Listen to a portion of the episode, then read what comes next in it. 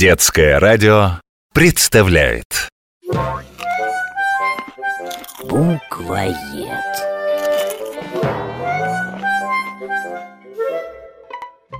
Иван родил девчонку, велел тащить пеленку. Иван родил девчонку, велел тащить пеленку. Сима, что за абракадабру ты бормочешь? Это не абракадабра. Так легче запоминать, как называются падежи в русском языке.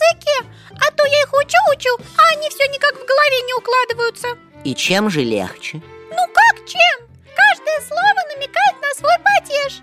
Иван именительный, родил родительный, девчонку дательный, велел винительный, тащить творительный, пеленку предложный. Видишь, как легко? Ой, я, кажется, запомнила. Пи, всего шесть падежей. Не хочу тебя расстраивать, Сима, но в действительности в русском языке падежей гораздо больше. Просто остальные падежи спрятаны в те шесть, которые ты учишь. И что же это за падежи? О, их много. Скажем, есть звательный падеж.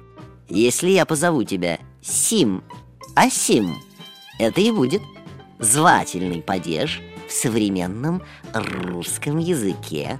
Ой, а еще какие есть? Ну, есть еще разные родительные падежи. Один, например, называется родительной части. Скажем, хочу чаю. Другой называется родительный отрицание. Это будет звучать так. Он не любил этого города.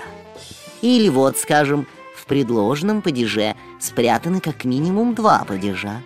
Один изъяснительный. Слова, которые стоят в форме этого падежа, отвечают на вопрос «о чем?». Другой местный. Он отвечает на вопрос «где?». Вот сравни сама. О лесе изъяснительный падеж.